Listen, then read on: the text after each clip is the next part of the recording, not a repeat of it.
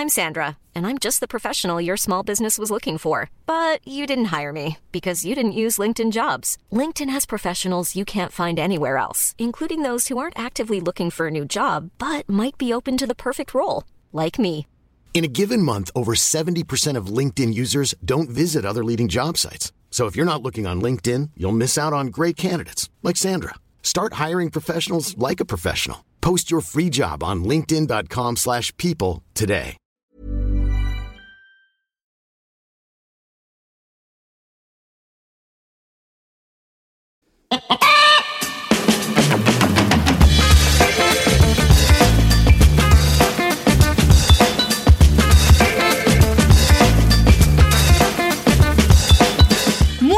Humano, muy buenas persona que me escuchas una semana más. Yo soy Tamara Pazos, divulgadora científica con formación en biología y neurociencia y estás escuchando humano por persona.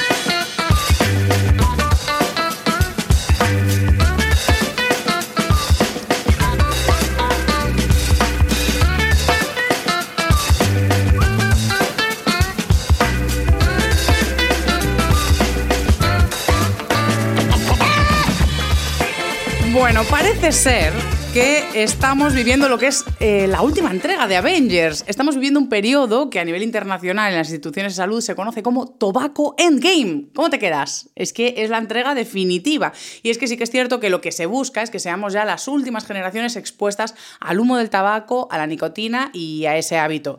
¿Qué pasa? Que eh, como divulgadora a mí lo que me interesa es hacer una divulgación efectiva y resulta que parece que nos importa bien poco lo que nos pase con la salud. Es decir, a ti te digo que fumar mata y tú te quedas en plan, ox, ¿qué más? Me la suda. Y eso que yo he escrito, este libro te hará vivir más o por lo menos mejor. Y nadie quiere vivir ni más ni mejor, queremos estar tranquilos el tiempo que sea y punto. Entonces, claro, lo que se ha visto es que sí que es algo efectivo, obviamente, ponerte en la cajetilla de tabaco que te vas a morir y fotos asquerosas, ok. Pero algo que está resultando eficaz en la divulgación es contarte las tretas que hacen las tabacaleras para meterte poco a poco el hábito. No solo a ti, sino ya desde bien pequeñitos, desde bien chiquitines estamos captando menores con muchas estrategias que hemos visto durante décadas. Te las voy a contar todas, te voy a hablar del tabaco en la estructura clásica de nuestros programas que en un humano por persona lo que hacemos es una sección inicial de evolución, en la que hoy voy a hablar pues un poco de la historia del tabaco, una cosa breve, porque eso ya lo estudiamos todos en sociales, ¿no? Y después vamos a hablar de la parte que para mí es más clave, que es entender cómo están las tabacaleras estudiando marketing para que en nuestro cerebro pasen determinadas cosas cuando vemos anuncios de tabaco. Y vamos a acabar con una sección sobre ética, viendo qué legislación hay y qué cuestiones podemos hacer para mejorar los espacios públicos de salud. Así que con esto yo creo que ya tenemos más que suficiente. No va a ser un podcast en el que os raye mucho con tabaco malo, tabaco caca, porque ya lo sabéis, ya lo sabéis, ya estamos todos de vuelta de toda esa divulgación. Así que vamos con el episodio.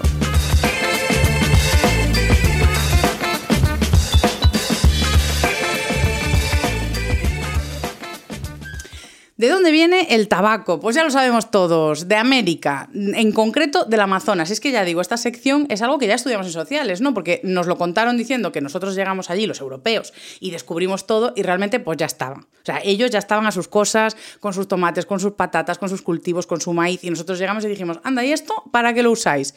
Y eso fue lo que ocurrió con el tabaco. Hay historiadores que os van a contar eh, que el tabaco lo empezaron a cultivar los españoles en Santo Domingo. Hay como confluencia de que es muy difícil dibujar quién lo mm, terminó de domesticar del todo. Pero lo que sí que sabemos es que en América el tabaco se usa desde el Pleistoceno. O sea, es que se lleva utilizando desde siempre los jamases esa hoja para distintos usos. Pero se encuentran restos fósiles en... eh, eh, bueno, asentamientos de cazadores-recolectores en los que se veía pues semillas de tabaco, hojas y demás. Por lo tanto, se veía que ya se usaba para algo.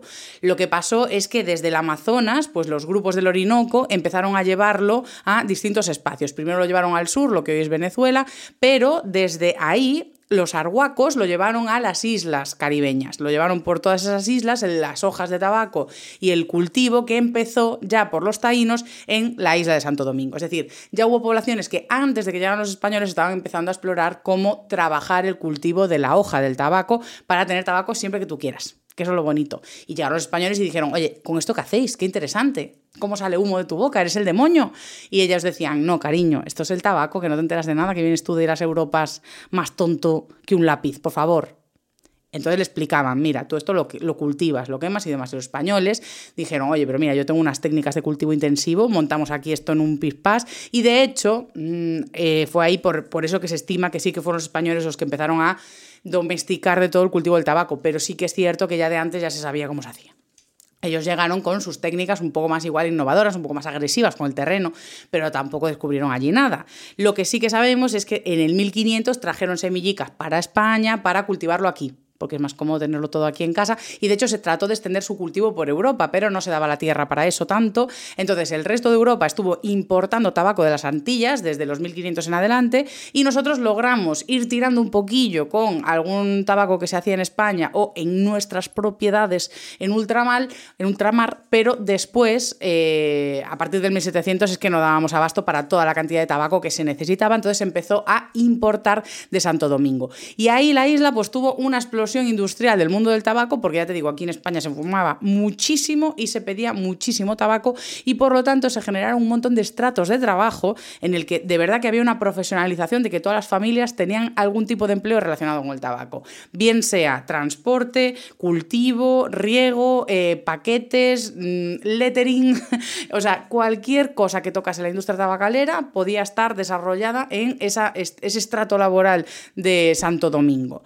¿Qué pasó en Europa con el tabaco, en concreto en España? Pues que ya empezaron a encontrarle también maravillosos usos, vieron que allí también lo masticaban, porque ¿qué hacían cuando llegaron los españoles allí? Eh, ¿Qué vieron que hacían con el tabaco? Pues hacían hasta caldo. Es que se usaba para todo, para usos medicinales, usos pues de mm, ritos religiosos usaban el tabaco también para masticar. Y después aquí en Europa pues ya se puso de moda también el rapé, que era triturar totalmente las hojas y hacer como un producto a esnifar. Esas expresiones típicas de empolvarse la nariz, pues viene de aquello, o incluso echar un polvo, porque claro, tú te ibas con el coleguita, el raparigo que te gustaba, y eh, ibais a esnifar rapé. Y claro, pues una cosa lleva a la otra, lleva a la otra, pues al final se ve, se ve, se ve que la coyuntura llevaba al coito. Entonces, mm, una cosa lleva a la otra y acabamos llamándole echar un polvo a lo que se hacía cuando ibas a snifar rape.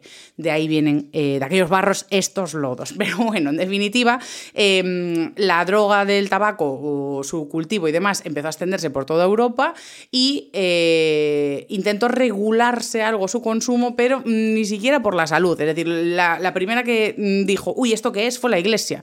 Que cuando llegaron los primeros cultivos de tabaco y se empezó a fumar por aquí, eso de que la gente echase humo por la boca, eso es algo del demonio, no señor, no puede ser. Entonces intentaron regularlo, pero no hubo ley que parase a la nicotina. Entonces eso cayó en desuso y durante siglos y siglos lo que se regulaba con respecto al tabaco eran las tasas, eh, o sea, el dinerinche de importar, quién puede importar a España, cuántos impuestos le cobramos, cuántos impuestos hay sobre el tabaco. Eso tenía un montón de regulación. Hasta los 2000, hasta los 2000, bueno, en concreto en España, la ley antitabaco empieza a desarrollarse, creo que en el 88 había algo y en el 98 ya empiezan a eh, estipular un poco pensando en salud, de, oye, igual ya no se puede fumar en todos espacios, igual no tiene sentido fumar en un quirófano, ¿no? Vamos, vamos digo, sugiero. Entonces, es en 2005 cuando, además de la tortura de Shakira, llega a España la ley antitabaco que eh, ratifica la recomendación europea. ¿Qué, ¿Qué, hacen? Pues poner impuestos, subir el impuesto sobre el tabaco, subir, em, eh, o sea, no solo el precio, sino también regular en qué espacio se puede fumar. Entonces, desde 2005 en adelante, cada vez vamos siendo más y más restrictivos, hasta el punto de que en 2010, mientras nosotros bailábamos Sexy Beach de David Guetta en la discoteca, pues ahí empezaron a decir no y nos jodieron la mejor estrategia para llegar a casa oliendo a tabaco y decir, oye, es que yo no fumé. Porque es que tú llegabas impregnado de olor a tabaco y daba igual que hubieses fumado tú o no, ibas a oler a tabaco, porque estamos en las discotecas, en los bares, se podía fumar en cualquier espacio, entonces tú llegabas a casa, ay no, no, papá, mamá, no he fumado, han sido el resto. Luego ya quitaron todo esto a partir de 2010, pues ni bares, ni discotecas, ni nada, y logramos reducir en un 90% la exposición a nicotina en los espacios públicos, que esto fue eh, muy, muy, muy imprescindible, porque bueno, ya hablaremos más adelante, pero la exposición a nicotina, cuando tú fumas, expones al resto también, obviamente. Entonces, eh, eso es un peligro de salud pública que había que controlar y se controló de esta manera, quitándonos la excusa para llegar a casa oliendo a tabacazo. ¿Qué más hicieron en 2010? Aumentar un 25% los impuestos sobre el tabaco, que esto redujo por lo menos en un 7% de forma inmediata el consumo de tabaco y se cree que a largo plazo un 14%. ¿Por qué ocurre esto? Porque esas medidas concretas van a los grupos más vulnerables vulnerables a las adicciones, que son las clases bajas y la gente joven, los menores de edad, adolescentes o adultos jóvenes. Esa gente que precisamente no tiene pasta es la más vulnerable a caer en las adicciones y por lo tanto es muy efectivo subir los impuestos para bajar las tasas de consumo en estos grupos. Eh, podéis pensar que es más o menos efectivo, pero os digo, datico que en 2005 se vendían en España 4.634 millones de cajetillas, estoy leyendo aquí el dato, y en 2019 se vendieron 2.242 millones, o sea que menos de la mitad de lo que se consumía en 2005 en unos 13 años, 14 años, o sea, efectivas están siendo, así que vamos a ver por qué se hacen tantas medidas para reducir el consumo de tabaco ahora en la sección de biología y neurociencia.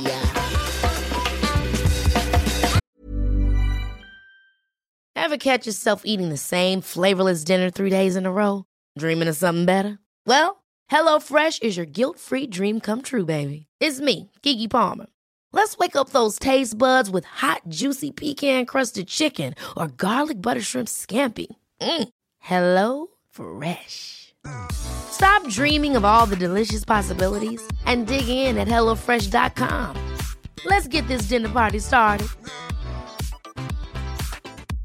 Hiring for your small business? If you're not looking for professionals on LinkedIn, you're looking in the wrong place. That's like looking for your car keys in a fish tank. LinkedIn helps you hire professionals you can't find anywhere else, even those who aren't actively searching for a new job but might be open to the perfect role. In a given month, over 70% of LinkedIn users don't even visit other leading job sites. So start looking in the right place. With LinkedIn, you can hire professionals like a professional. Post your free job on linkedin.com slash people today.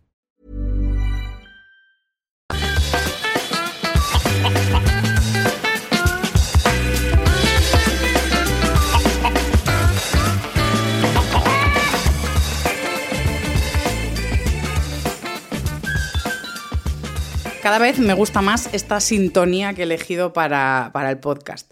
Eh, simplemente pues notas que me gusta decir a mí cada vez que escucho eh, las intersecciones eh, lo que os voy a contar en la sección de biología y neurociencia va a tratar de ser muy, muy efectivo de cara a ver qué es lo que funciona en divulgación. Como os decía en la introducción, estamos un poco hartos de que nos digan es malo, es malo, es malo, y es más útil contaros las estrategias que se utilizan en marketing para verte a ti la cara, para decirte, mira, tú inocente que vas por la vida, eh, iluso de ti, pues estás rodeado de técnicas muy agresivas de marketing para que empieces a fumar, ya desde chiquitín. Así que vamos a ver cómo puede el marketing del tabaco penetrar en tu cerebro. Lo que pasa las primeras veces que consumes tabaco, tú estás ahí de de picos pardos con tus amiguitos y eres joven y te dan a probar un, un cigarrillo.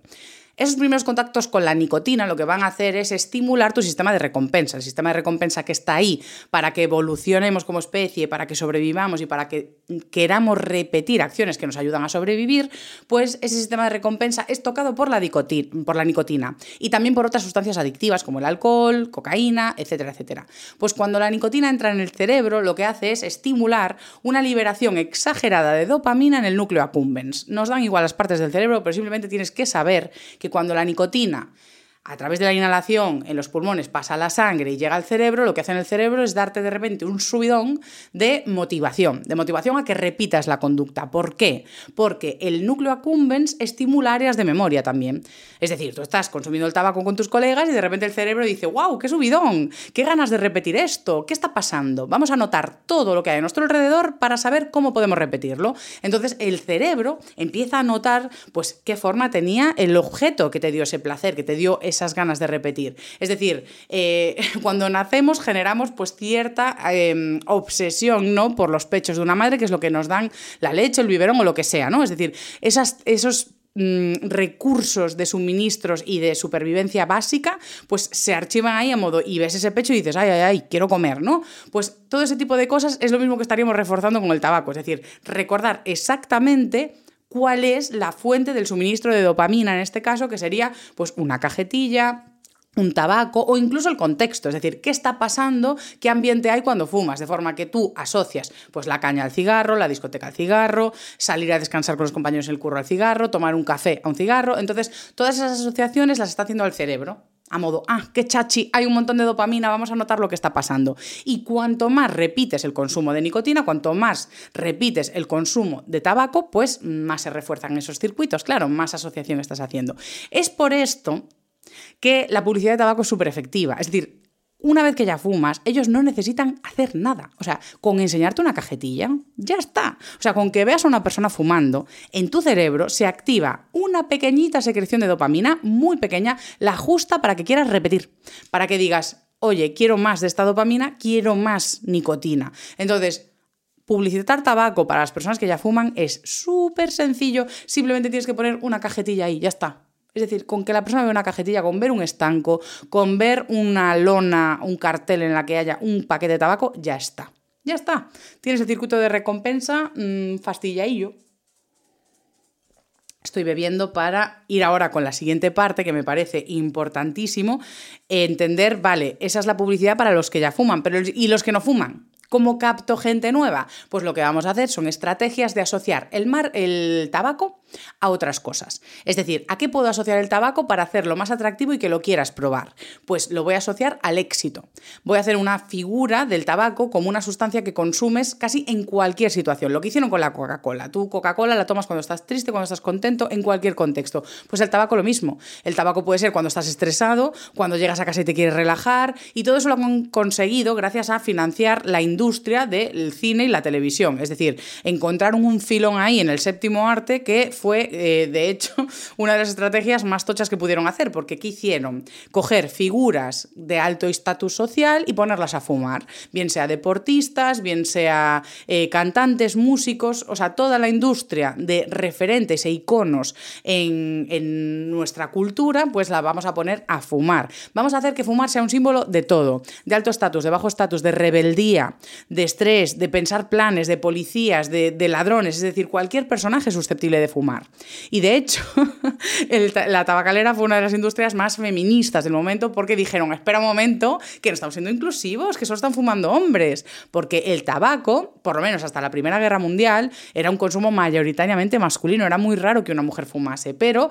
Eh, esto lo cuenta eh, un youtuber que me gusta mucho, que se llama, lo tengo aquí anotado, Psicódrogo, y tiene un montón de vídeos en YouTube sobre drogas. Y tiene uno sobre la historia del tabaco y cuenta efectivamente como antes de la Primera Guerra Mundial, pues las mujeres apenas fumaban. En la Primera Guerra Mundial, como empiezan a hacer las labores de los hombres, también asumen las drogas de los hombres y empiezan a fumar un poco más. Pero a la tabacalera, que no le parece suficiente, dice, las mujeres tienen que fumar más aún. Entonces vamos a coger al sobrino de Freud, y, eh, que es un, un publicista de la leche, y vamos a ponerlo a hacer anuncios y hacer televisión para mujeres que quieran fumar. ¿Y qué consiguió? Pues hacer del tabaco en las mujeres un mito erótico.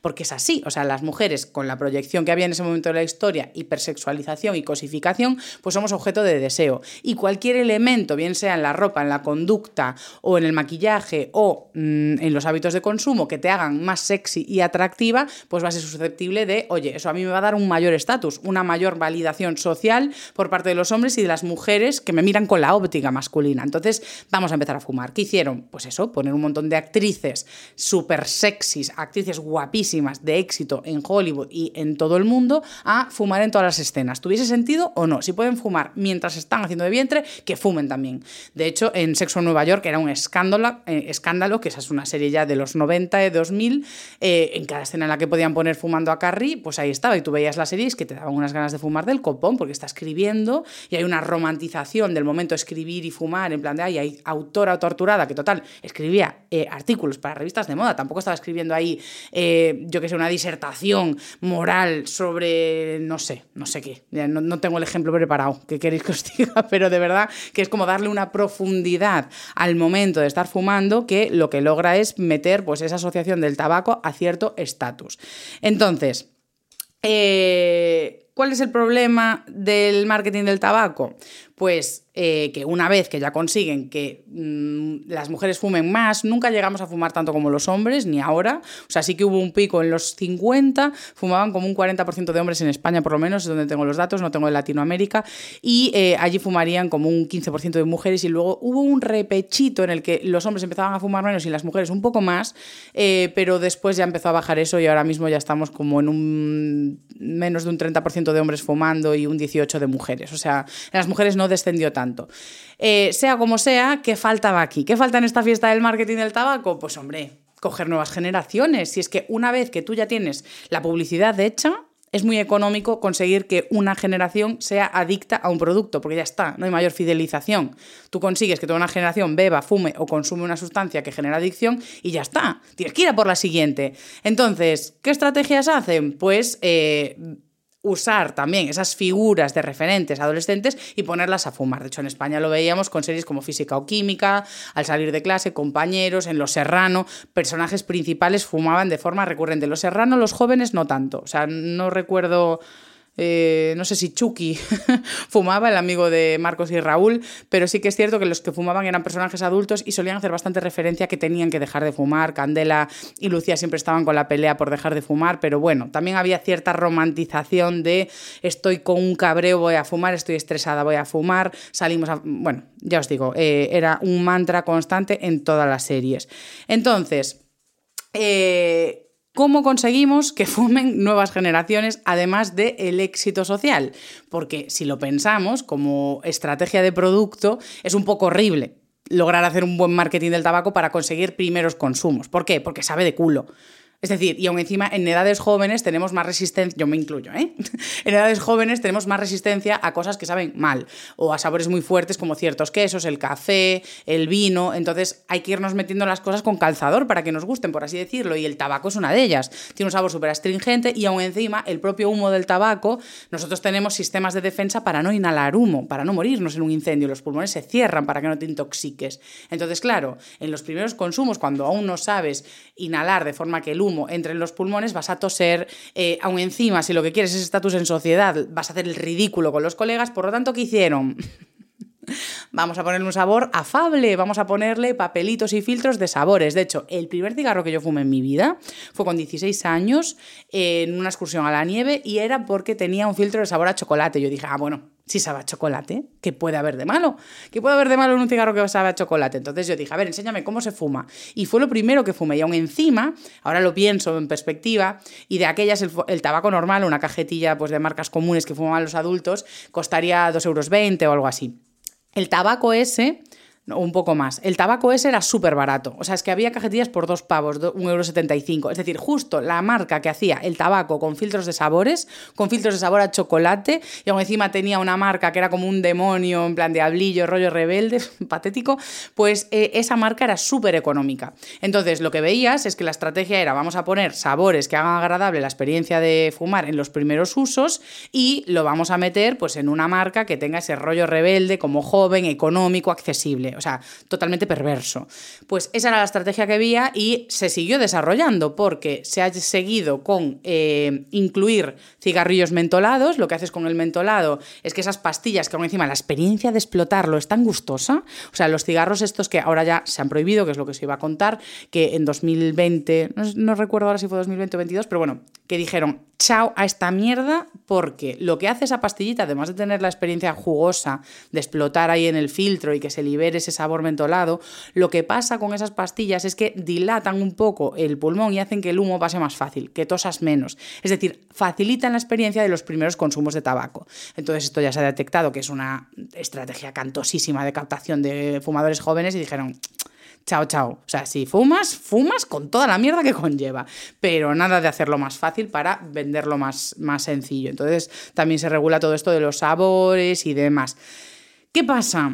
Que no os preocupéis, porque si bien logramos regularlo por un lado, nos joden por el otro. ¿Por cuál? Porque si se diseñan nuevos productos que siguen la misma semántica cerebral, la el mismo lenguaje y simbolismo que el tabaco, que son los vapeadores. Y como es una industria nueva, ahí podemos hacer lo que nos dé la real gana. Entonces, ¿qué hacen con los vapeadores? Pues bueno, Primero, logran generar, generar una falsa sensación de seguridad, una falsa sensación de que es un consumo que no tiene impacto en tu salud. Y sí que es cierto que en comparación al tabaco, pues hombre, es un consumo mucho más saludable, es que no quiero decir, no, saludable no es la palabra, me corrijo, es un consumo menos peligroso que el del tabaco. ¿Qué tiene el vapeador? Tiene propilenglicol, que es lo que se usa para hacer los humos de las discotecas. O sea, básicamente el propilenglicol es una sustancia capaz de condensar eh, eh, mucha agua en forma de vapor. Entonces lo que va a hacer es un humo denso. Pero se desrecomienda su uso para hacer los, los humos de los cines, o sea, del teatro, de las discotecas y demás, porque es irritativo y puede llegar a provocar alergias. O sea que no está tampoco súper recomendado. Y mm, inhalarlo directamente, pues lo mismo, te puede generar irritación, eh, despertar al sistema inmune, que vamos a hablar luego de él. Entonces no nos interesa tampoco, o sea, tampoco es un consumo seguro. Esa falsa sensación de seguridad es equívoca. Y después, ¿qué más tiene? Glicerina vegetal, que es un producto que se usa mucho en cosmética eh, porque es muy buen conductor y vehículo para meter sabores y aromas. Entonces es muy fácil meter ahí pues, los saborcillos que llevan los vapeadores y cigarrillos electrónicos. Y además, justo la glicerina vegetal también es muy buen conductor para meter la nicotina, porque sí.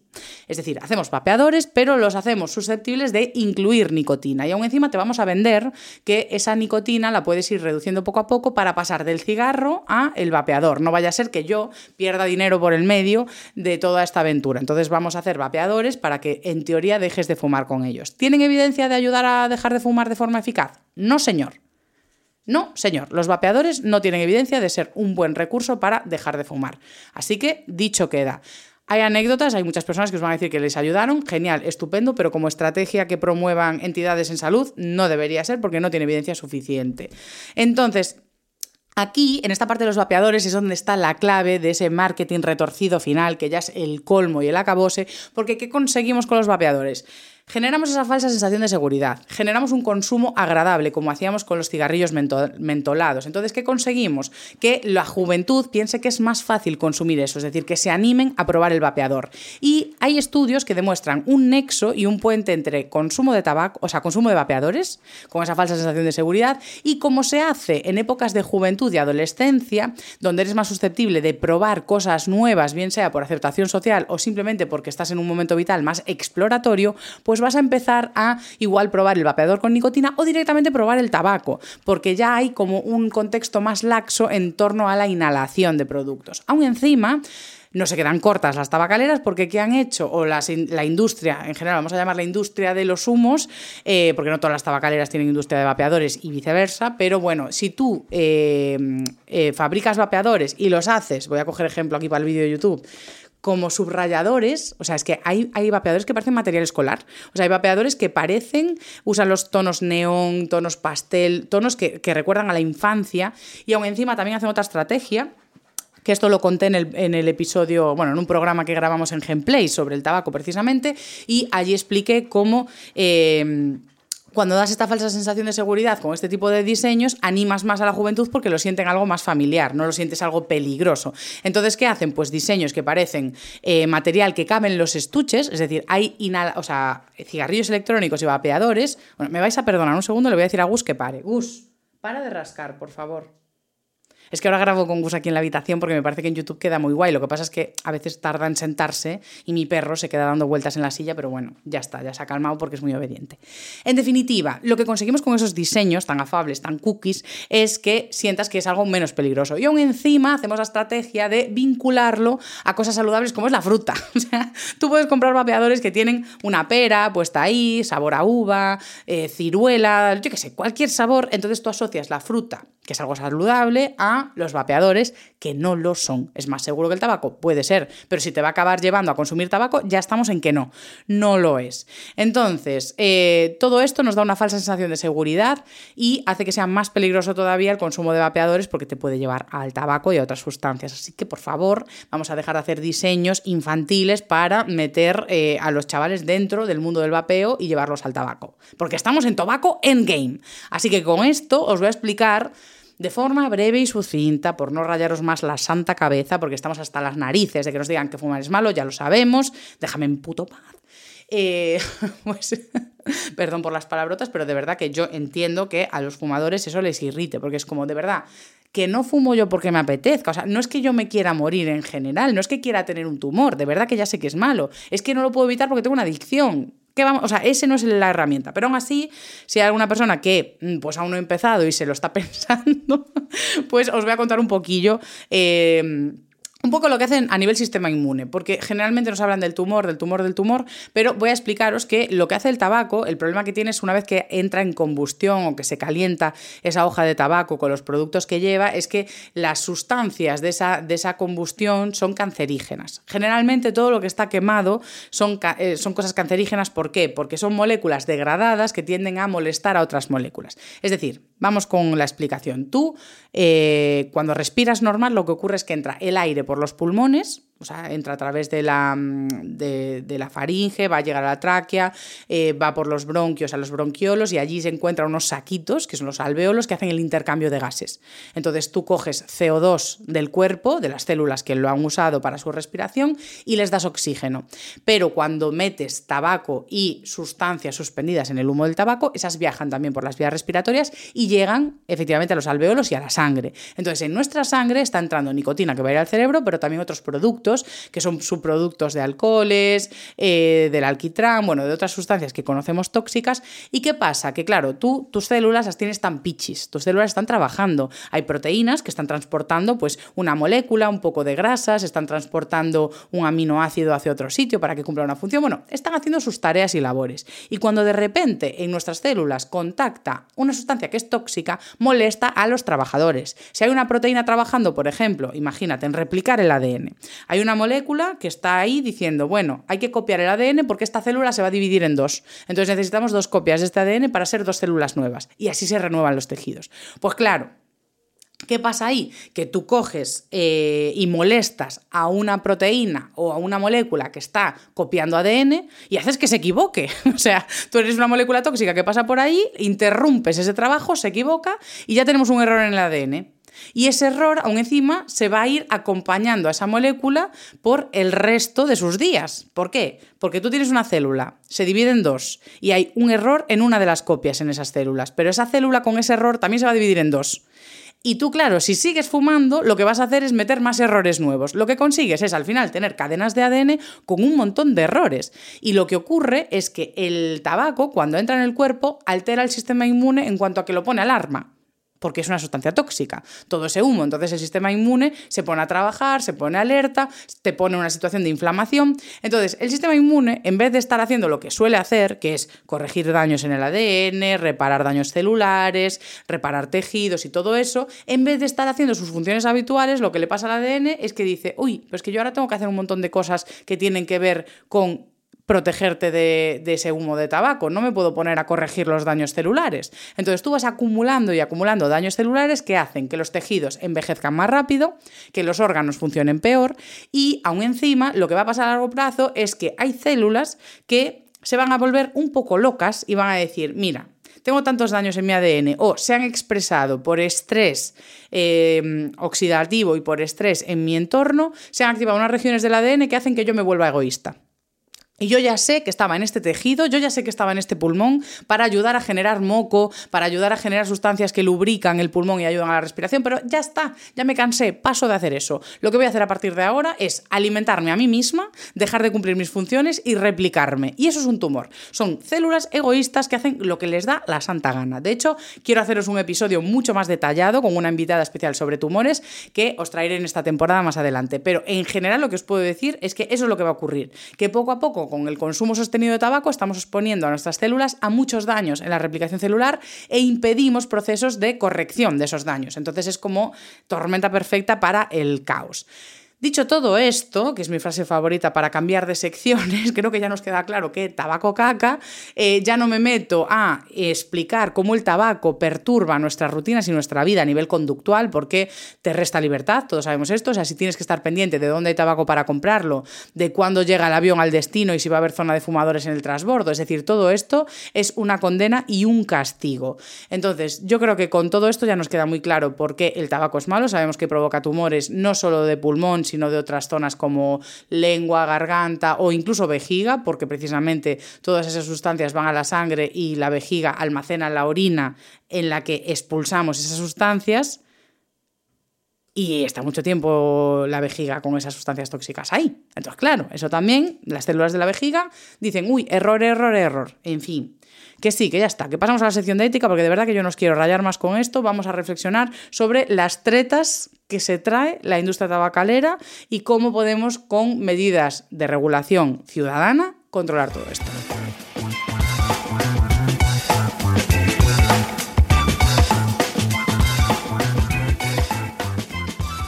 Bueno, vamos a ver. Es que eh, ya os he dicho que la clave del marketing y las sustancias adictivas es casi no hacer nada. Porque con enseñarte la sustancia ya lo tienen hecho, es que es comodísimo. O sea, de verdad. Esto lo hacen con todo: con el juego, con el alcohol, con el tabaco. Simplemente con mostrártelo una vez que ya has tenido un par de consumos, ya tienen el trabajo hecho. Y aún encima, si logran que la, regulación les permita hacer publicidad sobre, ciertas cosas, pues es que ya tienen el terreno allanado. O sea, yo entiendo que cada vez somos más partidarios de, bueno, no seas conspiranoico, relájate un poco, la, gente no es tan perversa en las, en las compañías. Y yo digo, mis huevos no son perversos. o sea, sí que hay intención en el diseño. Es decir, cuando se hace una estrategia de que fumen los personajes de física o química, que son personajes de 15, 16, 17 años, eso no es casual. Es decir, entiendo que en el arte hay cierta libertad de que tú quieras mostrar que efectivamente hay adolescentes que fuman y lo hacen como acto de rebeldía y de validación social y que es malo para la salud y bla, bla, bla. Entonces lo puedes usar en tus obras. Pero durante muchísimos años el posicionamiento de tabaco en las series y películas ha sido motivado por la industria y financiado por la industria. No es un director que dice, no, mi personaje es que tiene que fumar y esto es libertad artística. No, es financiación de proyectos a través de sustancias adictivas. Y sigue pasando con el alcohol y sigue pasando con mucho muchas cosas. O sea que cuidado con eso, que no es libertad artística poner tabaco hasta cuando están cagando. O sea, de verdad que no. Eh, de hecho, la industria del tabaco es una de las que tienen peor fama a nivel eh, mundial, pero porque han hecho cosas heavies. Eh, cuando se empezó a descubrir y a vincular el tabaco al cáncer, la industria del tabaco fue una de las mayores generaciones generadoras en la historia de la ignorancia. Estoy leyendo un libro muy interesante y os quiero hacer un episodio solo sobre generación de ignorancia, que es súper interesante, reflexionar sobre lo, que debemos saber, lo que no tenemos que saber, lo de cuánta información está oculta en archivos y secretos de Estado y demás, pero hoy simplemente me limito a decir que eh, a cierta industria le, le compensa generar confusión e ignorancia sobre ciertos temas para mantener su estatus de venta y sus ventas en general. Entonces, la industria del tabaco, cuando se empezaron a encontrar publicaciones que decían, ojo, que hay vínculo entre el consumo de tabaco y el cáncer, y son publicaciones buenas, lo que empezaron a decir y a defender a capa espada hasta en juicios era no es consistente, no hay evidencia suficiente. Lo que hacían era todo el rato poner en duda y generar confusión en torno a la evidencia que se, encontraba de que el tabaco era cancerígeno. Entonces lo que hicieron fue ponerlo en duda, ponerlo en duda, ponerlo en duda e ir tirando así unos cuantos años. De hecho, hicieron eh, una, un falso lavado de cara de, joder, si nosotros somos los principales preocupados en entender los daños que puede tener nuestro producto, vamos a montar institutos del tabaco, institutos del cáncer y vamos a financiar nosotros instituciones que investiguen esto. Somos los principales interesados. Entonces montaban revistas científicas donde publicaban investigaciones que hacían en sus laboratorios. ¿Cuántas investigaciones eran sobre el tabaco?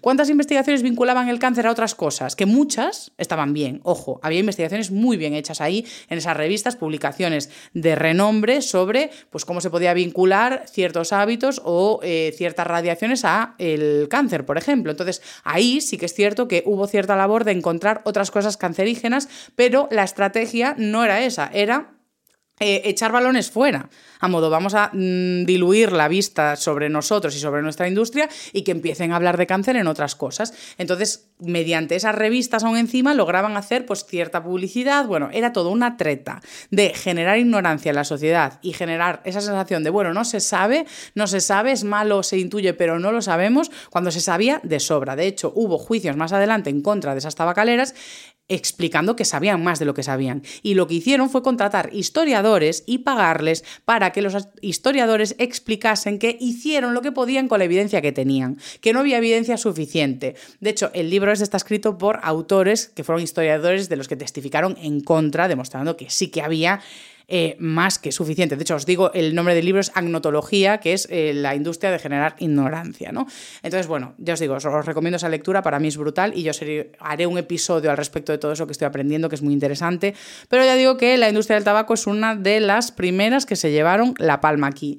Más estrategias perversas, yo no sé si recordáis, que recordaréis los millennials mayores, eh, las cajetillas de tabaco de chocolate. O sea, eso existió. O sea, había cajetillas de tabaco que eran de chocolate. Tú ibas, y yo me acuerdo en las verbenas, de ir a comprar pues cajetillas de cigarrillos, fingir que los fumaba primero y luego me los comía. Pero primero fingía que me los fumaba, porque eso molaba. Y era la coña de, ah, estoy fumando un cigarrito, no sé qué. Mm, obviamente eso se acabó prohibiendo también. Había puros de chocolate, todo eso se quitó en España porque no es legal. Y también se hace con el champín. No sé si sigue existiendo, ahora tengo esa duda, eh, me lo decís como siempre en comentarios de Instagram, putame barra baja t, o me escribís por correo, tamarapazos, eh,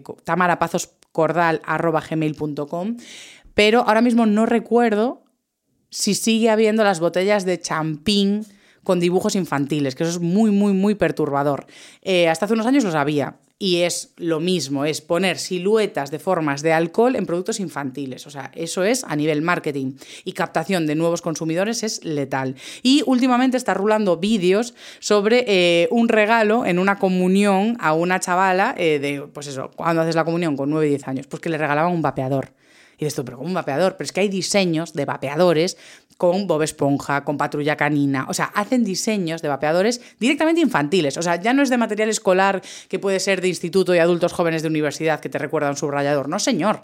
O sea, directamente parecen juguetes. Entonces a la niña, pues abre el regalo en su comunión y sale ahí pues un vapeador con dibujos guays, con distintos humos de sabores y no sé qué, no sé cuánto. Pues sabe Dios cuánto tiempo lleva la niña pidiendo el vapeador. Y a mí ya me han dicho personas que han visto en España y en Latinoamérica a niños usando vapeadores. O sea, más de coña o menos de coña, pero los estaban usando. Esto es gravísimo. Entonces, ¿qué podemos hacer como sociedad? Pues legislar. Legislar, legislar y legislar. Y tenemos que pensar en este tipo de legislación como una herramienta de frenar esas estrategias tan agresivas y una forma de proteger los espacios públicos. No tenemos que pensar en la limitación del consumo individual. Eh, sí que hay países que van a esas estrategias agresivas, que son las que os quiero contar, pero para mí siempre estas medidas están parándole los pies a esa industria, no están perjudicándonos a nosotros. Es decir, nosotros no necesitamos publicidad de tabaco ni de alcohol. O sea, ¿alguien necesita que le digan qué tabaco fumar? ¿Alguien necesita que le expliquen que es una experiencia genial? Si es que nadie querría, muy pocas personas quiero pensar, no quiero aseverar que nadie, pero no quieres tener una adicción. Entonces, obviamente no interesa que sigan perpetuando ese negocio y sí que interesa que fuésemos las últimas generaciones expuestas al humo del tabaco. Yo creo que esto podemos estar bastante de acuerdo. Ahora, ¿podemos defender la libertad individual de consumo? Bueno, pero por lo menos defender el espacio público y que no sea meterte el tabaco por las orejas eh, para que fumes y pruebes sí o sí ya de joven. Eh, hay países que están siendo súper restrictivos. El primero ya fue en Australia, que en 2012 implementó una de las medidas que se han visto también más efectivas, que es la cajetilla genérica. Una cajetilla que parece que estás comprando muerte directamente. O sea, es una cajetilla en la que tú no puedes poner ni branding, ni marca, ni colores, ni nada. O sea, tú lo que estás haciendo es ir a comprar tabaco. Es una cajetilla marrón con las fotos de muerte. Punto y se acabó. Eh, ¿Esto qué hace? Pues eliminar el eufemismo de la compra. Porque si lo piensas, tú cuando entras en un estanco y vas a comprar tabaco, tú no pides dame cigarrillos, tú no pides dame tabaco, no pides dame cáncer. O sea, lo que estás pidiendo es dame pues JC, por ejemplo, vamos a inventarnos una marca de tabaco.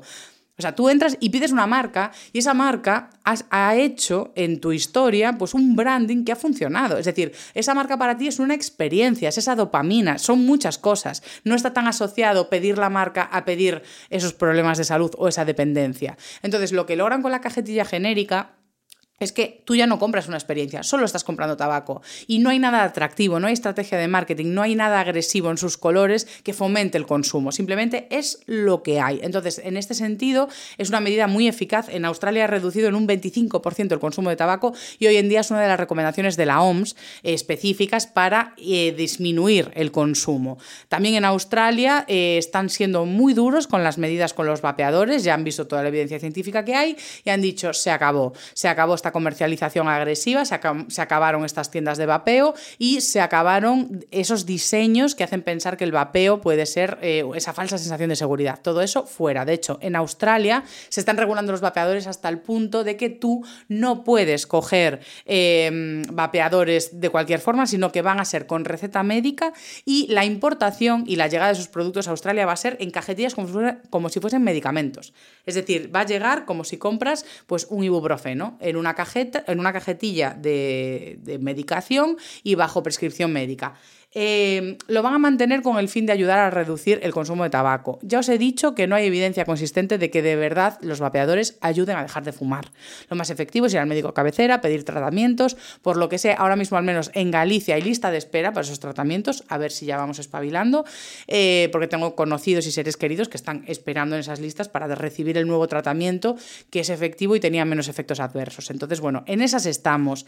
Em, otros países muy eh, bueno, agresivos en su regulación, eh, es pues, vecino de Australia, que es Nueva Zelanda. Nueva Zelanda ha hecho una de las medidas más sonadas, que es prohibir la venta de tabaco a personas que han nacido a partir de 2009-2010. Es decir, esas personas, en teoría, en Nueva Zelanda nunca van a poder comprar tabaco en su vida. La idea es que si ya, o sea, claro, de aquí a 80 años, pues en teoría nadie podría comprar tabaco en Nueva Zelanda.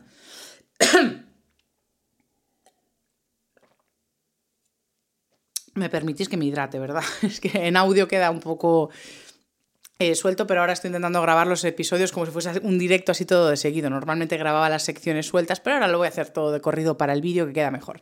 En definitiva, lo que os decía es que Nueva Zelanda se puso, se lió la manta a la cabeza y dijo aquí no va a fumar ni el tato y básicamente pues dijeron, pues los que nacieron a partir de 2009, 2010, fuera, no se les vende tabaco y vamos a reducir los puntos de venta de 6.000 que había hasta este año a 600, es lo que se espera. O sea, tú ya cuando vayas a comprar tabaco, compra para todo el año porque no vuelves a ver una tienda. O sea, tú no vuelves a ver un estanco en tu vida.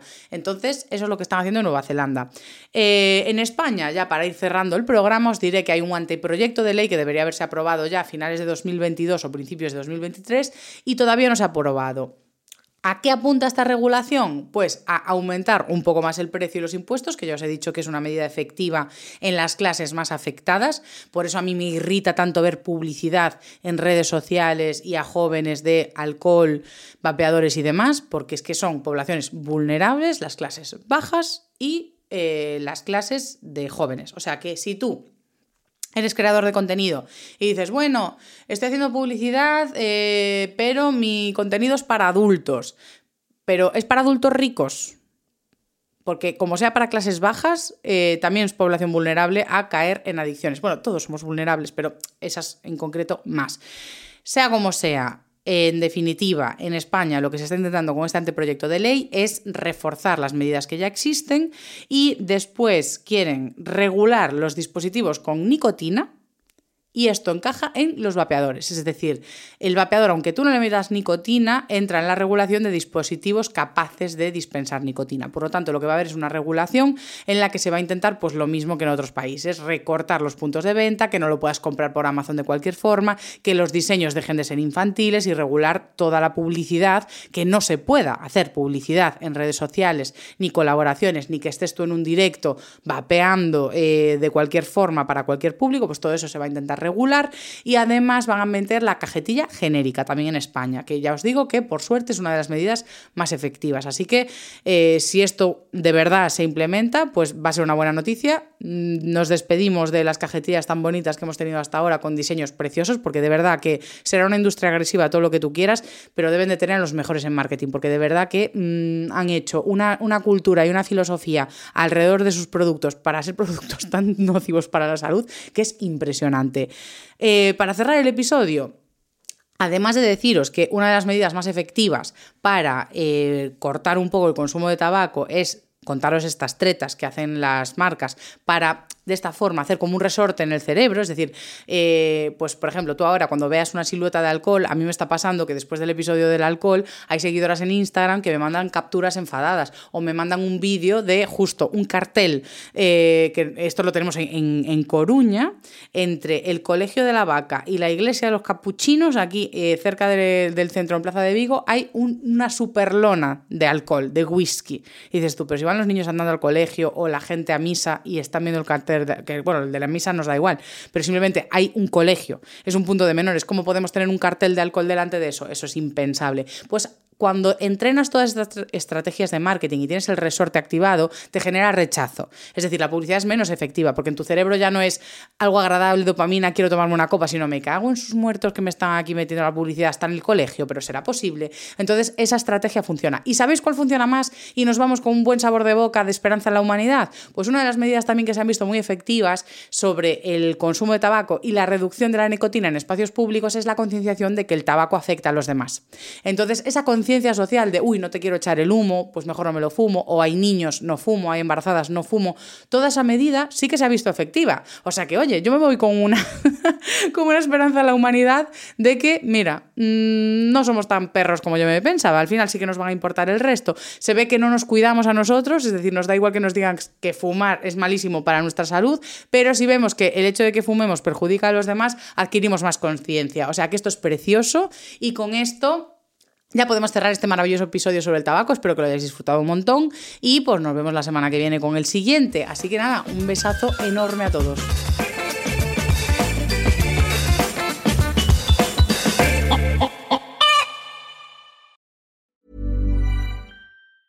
Ever catch yourself eating the same flavorless dinner three days in a row?